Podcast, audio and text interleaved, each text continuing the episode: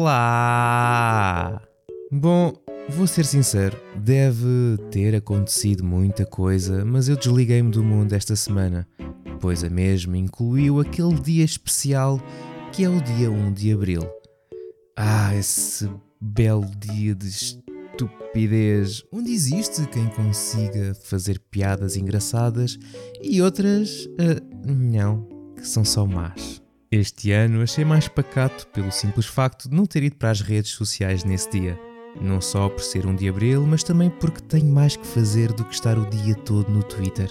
Posso estar um pouco baralhado nos dias, mas sei que vieram brincar a dizer que God of War Ragnarok tinha sido adiado para trabalharem na versão de PC, que Hideo Kojima se ia reformar, que a Nintendo ia entrar na onda dos NFTs e que a E3 de 2022 tinha sido cancelada. Ah, uh, espera, isto é mesmo verdade. É três tem sido uma montanha russa de emoções. Uh, mas sem a parte de, dos mísseis e invasão de países, uh, desde os dias sombrios de 2020. Ai, será que vai haver o E3 este ano? Ah, não, afinal não. Mas para onde sim? Para onde vai haver? Chegamos a 2021, será que vai haver? Ah, não, não vai haver. Mas atenção, não vai haver fisicamente, em stream sim. E nós, ah, tá bem. E efetivamente o evento aconteceu e, e, e, foi só estranho. Mas olha que para o ano vai ser em grande. E nós, sim, avô, está bem. Chegamos a 2022, foi cancelado o evento físico, mas vai haver digital, não se preocupem. E nós, tá. E agora? Epá, afinal não, não vai haver de todo. Mas em 2023 sim, vai acontecer. Mas olha que vai ser em grande. E nós sim, avô, está bem, mas já te dissemos para deixares de misturar a medicação com bagaço que começas logo a alucinar. Vai descansar um pouco no sofá a ver o preço certo, está bem? Vá. Mas no mesmo dia do anúncio oficial do cancelamento da E3, o Vitor Antunes frega as mãos e anuncia que o Summer Game Fest 2022 vai acontecer em junho de 2022, o que vai ajudar a preencher um pouco esse vazio que a E3 nos deixou. Isso e os Nintendo Directs, State of Play, PlayStation Showcase, Inside Xbox, BlizzCon, GDC, Ubisoft Forward, Steam Next Fest, Tokyo Game Show, Future Game Show, PAX, Gamescom, IndieX e mais ou menos mais 300 eventos que acontecem ao longo do ano. Houve mais coisas engraçadas no dia 1 de Abril, o Among Us transformou todos os tripulantes em cavalos e foi jogável, esse tipo de coisas eu acho bonito. O Minecraft também lançou um update chamado One Block at a Time, que envolve corrigir todos os problemas de inventário, removendo o inventário, e tornar o mundo inteiro o espaço de inventário do jogador, ficando o mesmo com 14 quintilhões de slots de inventário. E perdi a conta das vezes que disse inventário. Mas o que me apanhou mesmo desprevenido foi, e atenção que eu chorei a rir com esta, o Abandoned não foi abandonado. Obrigado Eurogamer Portugal por este título original. Mas, mas esperem lá. Mas isto aconteceu no dia 31 de março. Oh, dias que isto é verdade. O que acaba por ter mais piada ainda. Para quem não se lembra, o Abandoned é supostamente um jogo que estava a ser desenvolvido por um estúdio holandês chamado Blue Box Game Studios. Faz amanhã, dia 7 de abril, um ano que no canal do YouTube da PlayStation foi lançado um teaser de um novo exclusivo PlayStation 5 chamado Abandoned. Abandoned. É difícil dizer esta palavra. Abandoned. É melhor ter cuidado, senão o Cláudio vem aqui corrigir. Abandoned. Bom, um survival horror onde mostra uma apresentação de PowerPoint com câmaras estáticas de uma paisagem de uma floresta no inverno com árvores a dançarem com o vento. Muito fotorrealista, sim senhor que mais tarde foi descoberto que eram assets, pode ser comprado no site da Unreal por 38,25€. E mostra uma fogueira com efeitos de fumo que parecem PNGs e 4 segundos de um personagem em primeira pessoa com uma arma na mão a andar a 10 frames por segundo. Com uma mensagem no fim a dizer Gameplay Reveal Coming Soon.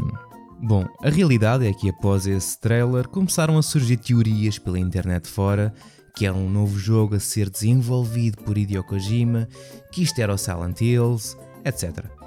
No dia 30 de maio anunciaram um Real Time Experience na PlayStation 5, uma app disponível para fazer o download no dia 20 de junho, onde poderíamos assistir a todos os trailers na data do seu lançamento, gameplay reveals em tempo real, etc. Mas depois, no dia 15 de junho, no Twitter da Blue Box, ou seja, 5 dias antes do lançamento do Real Time Experience, vieram dizer que Abandoned não é o nome oficial do jogo e que o mesmo começa com S e acaba em L, criando mais bichinhos na cabeça da internet, reforçando a ideia que o Abandoned é de facto Silent Hill e que Hassan Karaman é na realidade Hideo Kojima, visto ter as iniciais H e K no nome. Abandoned foi dos tópicos mais falados durante uns tempos graças a isso. E o barulho foi tanto que foram obrigados a se chegar à frente e dizer que não existe qualquer relação com a Konami, Silent Hill e Hideo Kojima, e que não tinham a intenção de fazer um tease ao nome de Silent Hill, pedindo imensa desculpa por esta confusão. Mas era demasiado tarde, já se tinha criado muitas mais teorias e ligações entre Abandoned, Hideo Kojima e Silent Hill. Também derivado ao histórico de Kojima de como foi anunciado o Phantom Pain, por exemplo. Mas adiante. Dia 20 de junho chegou e o que é que aconteceu? Nada. Fizeram um tweet a dizer que a app teve de ser adiada para o dia 25 devido a problemas de localização. Dia 25 chegou e o que é que aconteceu? Ah, nada. A Sun fez um vídeo a dizer que a app teve de ser adiada para agosto. E nós? Ok. Dia 10 de agosto chegou e o que é que aconteceu? Uma app de 6 GB apareceu disponível para download. E depois de transferir a app, de a abrir e deixar o timer chegar ao zero, o que é que aconteceu? Nada. Até hoje. Estamos em 2022, já todos seguimos em frente com as nossas vidas, esquecemos todos que o Abandon existe. Uh, não, esperem, já tínhamos aceito que a Abandoned não existe e que nunca vai existir. E a Blue Balls with No Game Studio, esta semana no Twitter, ah e tal, nós não cancelamos a coisa. Estamos-lhe a dar forte e feio e iremos lançar o prólogo do Abandoned quando estiver pronto, estável e bom. Pedindo também imensa desculpa e um pouco mais de paciência da nossa parte. A qual respondo: Ai, que informação dramática. Com certeza, muito obrigado pelo update e deixe-me aproveitar este momento para o mandar para o caralho. Como se lembraram que tinham o Twitter para nos dar esta informação dramática, aproveitaram também para apagar todos os tweets que tinham feito em que referenciam uma demo do jogo. Se isto não é uma piada de mau gosto, não sei, mas uma sapa nas ventas seria bem dada. A Sun começou a dar entrevistas em todo o lado, prometendo ser muito transparente em relação ao Abandoned e ao seu desenvolvimento. Das conversas que insistiram, só tive a oportunidade de ouvir a conversa entre Hassan e Colin Moriarty no canal do YouTube Last Stand Media, de uma hora que foi só, vou dizer, difícil de ouvir. Bom, mais piadas de 1 de Abril para animar isto. Foi anunciada a sequel de Tunic para 2023 com o seu nome de Tunic Fox Pro Skater. A Razer anuncia um fato que parece ter saído do Ready Player One, no Pokémon GO era só ditos em todo o lado, e o Twitter anuncia que está a trabalhar no botão de editar. Pois, obrigado por esta. O Persona 5 está de saída do PS Plus Collection em maio, e atenção que esta é verdade. Por isso, para quem tem uma PlayStation 5 e a PlayStation Plus Collection, façam o favor de adicionar o Persona 5 à vossa ludoteca e assim ficarem com o jogo disponível para quando quiserem jogar. E joguem, porque é um bom jogo. Agora, não fugindo do tema PlayStation, recebi um e-mail da PlayStation há uns dias. Um e-mail que muitos de vocês que estão a ouvir provavelmente receberam também.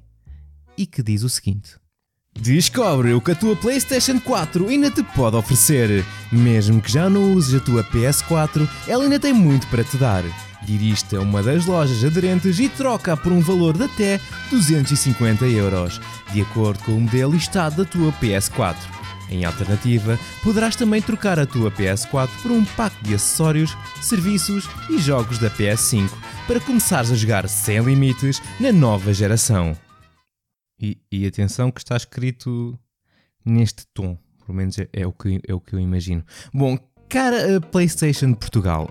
É assim, a realidade é que tenho uma PlayStation 4 desde a sua data de lançamento. Estamos a falar de 2013. Ela ainda funciona. Acredito que tenha ainda muito para me oferecer, incluindo dores de cabeça e os CDs que lhe dou, visto que os cospe contra a minha vontade. O que acaba por ser um bocado desagradável quando estou a tentar jogar Horizon Forbidden West. Eu teria todo o gosto em trocar a minha PS4 por acessórios e jogos da PS5, mas depois acabaria por ficar só com acessórios e jogos de PS5. Porque não tenho uma PlayStation 5. Não, não é que não queira uma, atenção, eu até, que, eu até quero ter uma, mas também quero continuar com dois rins. Se calhar estou a pedir demais de encontrar uma à venda a um preço, não sei, eh, normal? Hã? Por isso, eh, se quiserem me enviar uma, agradecia imenso. Bom, não é oficial, mas parece que a Microsoft e a divisão Xbox poderá estar a trabalhar num plano familiar para o Game Pass, permitindo até 5 utilizadores no mesmo país terem acesso com uma só subscrição. Muito semelhante ao plano de familiar da Nintendo. Por isso, meninos, já sabem, é como o Toreto diz: I don't have friends. I got family. Family. Family. Family. Family. Family. Family? Family. Family. Your family. E falando no Toreto, o jogo Fast and Furious Crossroads vai ser removido das lojas a partir do dia 29 de abril, menos de dois anos do seu lançamento, que foi em agosto de 2020. Se tiverem comprado o jogo em formato digital, por, por alguma razão, o mesmo irá continuar disponível na vossa ludoteca e todas as DLCs compradas antes da data da descontinuação não serão afetadas, assim como também os modos online. A Bandai Namco, ou Banco, como eu gosto de o chamar, não explicou a razão desta decisão. Mas se tiver que adivinhar do porquê, diria que é devido ao jogo ser. Epá, mau. É mau. Olha, é pior que o NAC. Lembram-se do NAC? Pois, infelizmente a Sony também, por isso a mesma se lembrou de registar o nome NAC no Japão. O que isso poderá dizer? Muita coisa. Ou então nada. Falando em jogos de merda, sabem o que é pior que jogar o Marvel's Avengers? É ter de voltar a jogar de início por apanharem um bug onde a única solução é. Exatamente, começar de novo. Isto está a acontecer especificamente na versão de PS5 e eu digo que existe uma outra solução que é desinstalar o jogo e irem jogar Guardians of the Galaxy e se já o tiverem jogado, mais vale recomeçar esse do que o Marvel's Avengers. Boa? Ou então, podem esperar um bocadinho porque vão poder jogar o Unpacking nesta primavera, na PS4 e 5. A Limited Run Games vai distribuir uma edição física do jogo para a Switch, PlayStation 5 e PlayStation 4 e as pré-encomendas já estão abertas no site oficial da empresa. Quem tiver Xbox Game Pass pode jogar agora esse jogo maravilhoso. Todos sabemos que a Nintendo Switch é uma bela máquina, certo?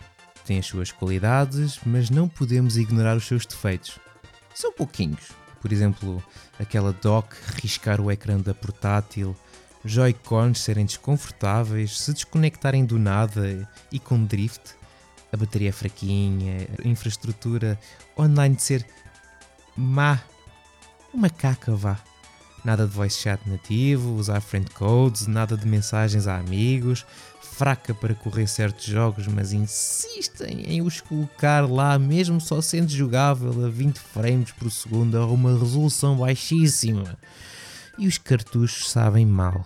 Mas vivemos numa altura em que existe apêndices que podemos colocar na consola para melhorar certos aspectos, seja um protetor de ecrã, uns grip para usar os comandos sem ganhar queimbras, ou usar outro comando, powerbanks, usar o Discord, colocar chantilly nos cartuchos antes de os lamber, muita coisa.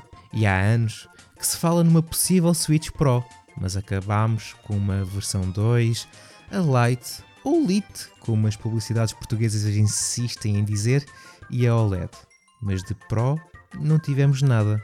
E se eu vos disser que poderá existir a possibilidade de jogar os vossos jogos favoritos, como o to Switch, em 4K, sem necessidade dessa Switch Pro 4K que não existe? Pois, o 4K Gamer Pro é um dispositivo que vai estar em breve no Kickstarter que tem como objetivo pegar no sinal 1080p da Switch e convertê-lo para 4K sem adicionar latência. Pronto, é isso. Isto tudo só, só mesmo para dizer isto. E acaba as crónicas assim. Já foi mais longo do que eu estava à espera, provavelmente devido às influências da galinha dividida. É melhor ter mais calminha, senão vocês ficam mal habituados. Por isso, vá, um passou bem, sem firmeza, mas o suficiente para sentirem suor e sentir a necessidade de limpar a mão nas calças após o ato. Beijinhos!